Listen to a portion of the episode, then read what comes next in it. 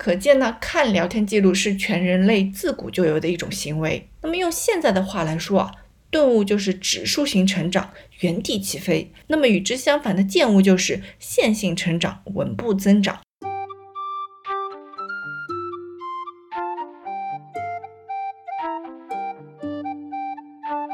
这幅画是收藏于日本大东极纪念文库的六组携弹图。那么顾名思义，画的是禅宗第六代祖师慧能拿着扁担的场景，这也是六祖完成指数性成长之后的场景。那么他是如何拿着扁担完成指数性成长的呢？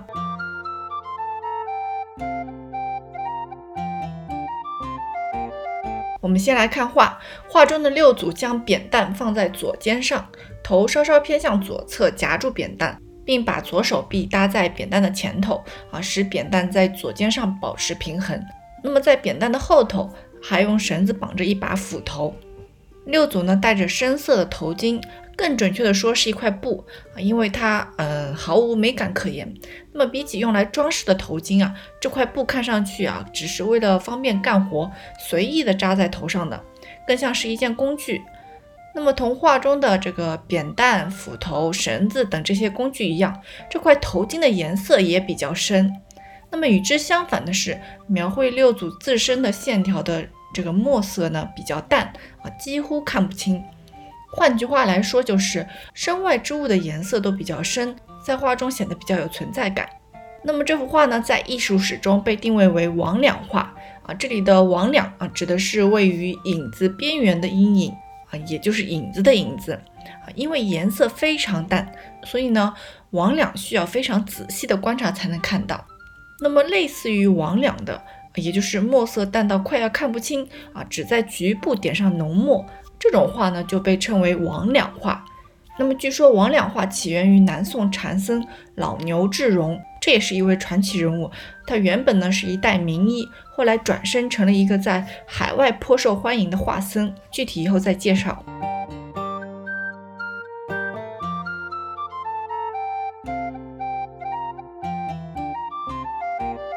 我们来细看一下六祖，六组的脸部线条非常淡啊，几乎看不清他的眉毛啊，这导致我们很难判断他的表情啊，隐约能看见他的眼睛是半闭的，向下看，然后有眼袋。眼神呢有种出离的感觉，他的嘴巴呢是闭着的，但嘴角呢微微向上，似乎在微笑啊。那么再往下看，可以看到六组的衣服啊松松垮垮的罩在身上啊，露出了清晰的锁骨。那么脚上呢是用几根线绑上去的草鞋。那么对比他的衣服和他的双脚啊，可以看出啊这个衣服下露出的这个双脚显得格外的小啊。六组看上去更像是偷穿了大人衣服的小孩。而画中的六组呢，明显是个成年人。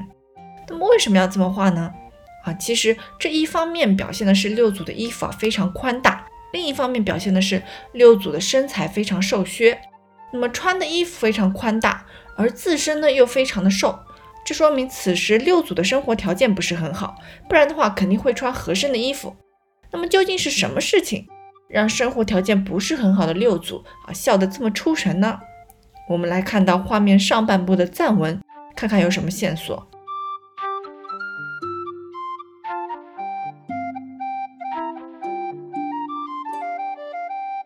在画面的上半部有两句赞文：“担子全肩鹤负，目前归路无差。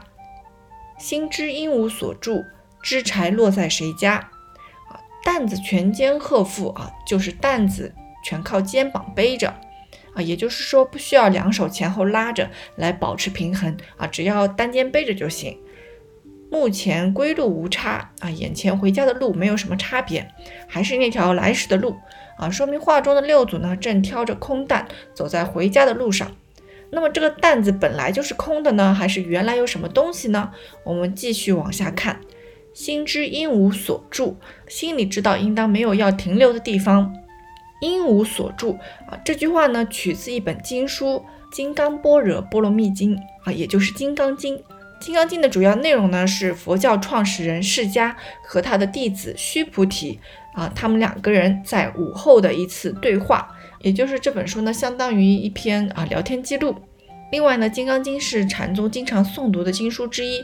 不熟悉佛教的人啊，可能会觉得僧人们每天在诵读一些神秘的咒语啊，其实呢，有可能他们只是在背诵佛祖和弟子们的聊天记录啊。古今中外啊，很多经典都是以聊天记录的形式存在的，非常有意思。可见呢，看聊天记录是全人类自古就有的一种行为。那么赞文中的这个“应无所住”这句话是怎么来的呢？有一天午后，佛祖告诉弟子须菩提。怎么才能有清净心？也就是对其他事情没有兴趣，专注修行佛教的心啊。佛祖告诉须菩提说：“不应住色身心，不应住声香味触法身心，因无所住而生其心。”也就是不应该依靠色相而生起要修行的心境。那么色相呢，就是外在的形象的意思啊，形状的形，相互的相啊，是相貌的意思，形象。那么佛祖说的色相具体指的是什么呢？就是他提到的声、香、味、触、法等这些啊，比如远方传来的钟声、焚香沐浴后的香气、新鲜摘菜的味道啊，拿起法器时的触觉、经书中记载的佛法等等，不应该依靠这些而升起要修行的心境，也就是啊，不能觉得这个也太酷了吧，就去修行了。那么应该怎么做呢？因无所住而生其心，应该心无杂念，才能升起专注修行的心境。那么画中的赞文引用《金刚经》的因无所住，就是在告诉我们，这幅画中的六祖呢与《金刚经》有关。那么六祖与《金刚经》的故事呢，要从他二三十岁的一天说起。为什么说是二三十岁呢？因为呢，有一种说法是六祖在二十二岁的时候见到了五祖。又有一种说法是三十二岁的时候见到了五祖，都是佛教经典中的记载啊，不知道哪个是真也，哪个是假，大家有个大概的印象就好。就是六祖在二三十岁的时候遇到了五祖。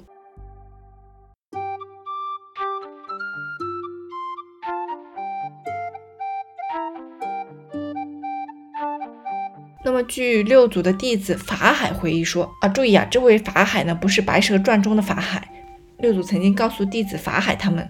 说那时啊，自己还是一个卖柴为生的樵夫。那么这天呢，忽然有一位客人来买柴。那么找樵夫买柴啊，是一件非常正常的事情啊。为什么就忽然了呢？啊，这忽然呢啊，是提醒大家啊，注意啦，有大事要发生了。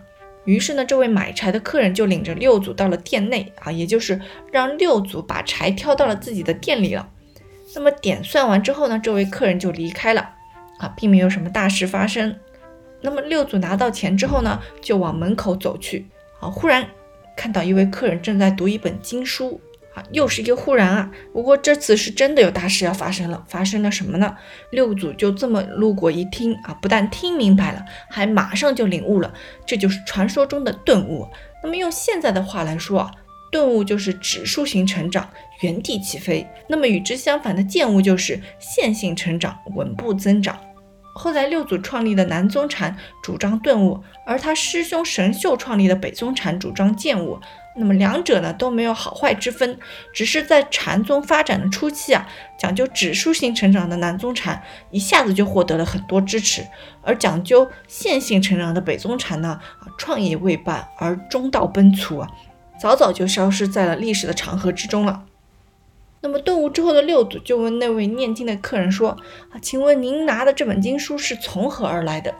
啊，这就是啊六祖发现了一个新的创业机会，啊行动力非常强，马上主动去询问啊，这也是六祖走向成功的第一个重要选择。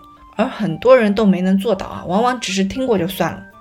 啊，那位客人就回答说：“我在齐州黄梅县东边的坟帽山拜见了五祖弘忍，现在在那边啊有上千的门人。”也就是告诉六祖啊，有一个人数庞大的社群存在，里面呢有一位非常厉害的大牛。那个客人接着说：“我在那边听五祖弘忍劝导我们说，只要拿着一卷《金刚经》，就能马上洞察自己内心的佛性，当下顿悟成佛。”那么六祖听了客人的话之后啊，觉得自己前世一定跟佛有过缘分，就马上与家人告别，去黄梅县坟茂山找五祖弘忍了。啊，其实按照六祖当时的生活条件啊，估计连凑齐路费都困难。那么普通人的话，可能就找一本《金刚经》看看就算了。但是呢，啊，六祖他不一样，他直接抛下一切去找大牛了。那么这也是六祖走向成功的重要选择之一。那么被六祖抛下的家人们如何呢？啊，他的父亲其实是被贬官到广东的啊，并且没过多久就去世了，全靠他的母亲一人把他拉扯长大。后来呢，六祖就成了家里的主要劳力啊，可想而知啊，他走了之后啊，可以说是让本不富裕的家庭啊雪上加霜。那么可能是为了让六祖的故事更加圆满一些，六祖圆寂两百多年后的这个《祖堂集》加了一个情节，就是让客人去劝六祖啊，你去找五祖弘忍拜师吧。啊，也就是说啊，并不是六祖他自己要抛下母亲的，是被人劝说的。还说六祖啊，想到家中的父母孤身一人，十分犹豫。那么为此呢，那位客人给了六祖一百两，让他安顿好母亲。啊，这相当于获得了一笔天使投资。那么把母亲安顿好之后呢，六祖这才离开去找五祖。那么小结一下画中的前三句赞文。担子全肩荷负，目前归路无差，心知应无所住。描述的是六祖挑着空担走在回家的路上。那么虽然回家的路没有什么变化，但是六祖心中明白了，应该没有什么杂念。那么从这里呢，引申到了《金刚经》中的应无所住而生其心啊，也就是应该心无杂念，才能有专注修行的心境。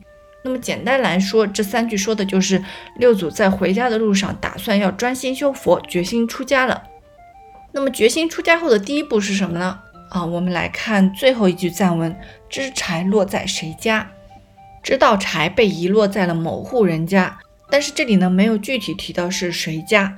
那么并不是说六祖忘了把柴卖给谁了，深层的意思是具体把柴放到了哪里并不重要，只要知道自己身上的柴已经被放下了就行了。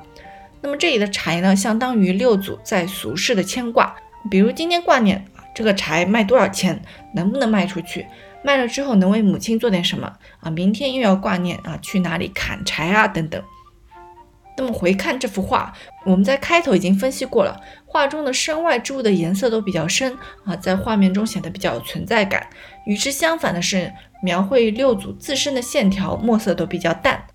那么通过这种王亮画的画法呢，画家想要表现的可能是六祖自身与身外之物有了分别。仿佛要把身外之物留在这个世界，而自身呢要进入另一个世界。那么虽然画中的六祖物质条件还不是很好，但是开悟后的这个精神满足啊，让六祖不自觉地笑出了神。大家可以仔细看看画中六祖的笑容啊，这个笑容啊真的是比蒙娜丽莎的微笑还要迷人。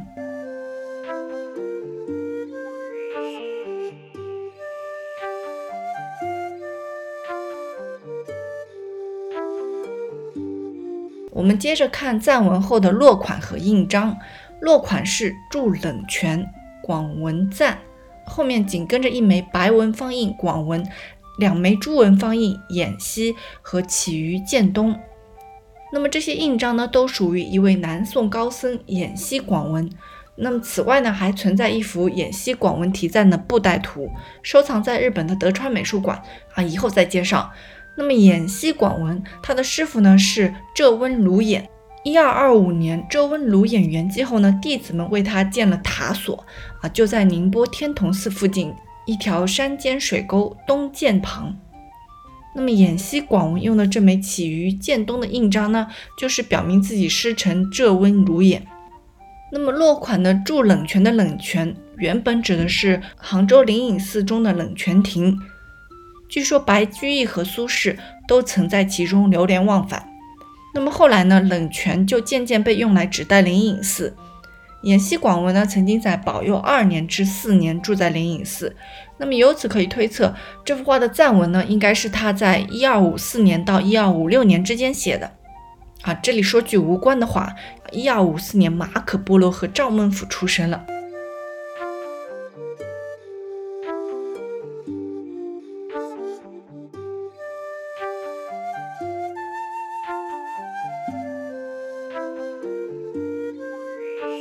面右下角有一枚朱文方印，世世道雄。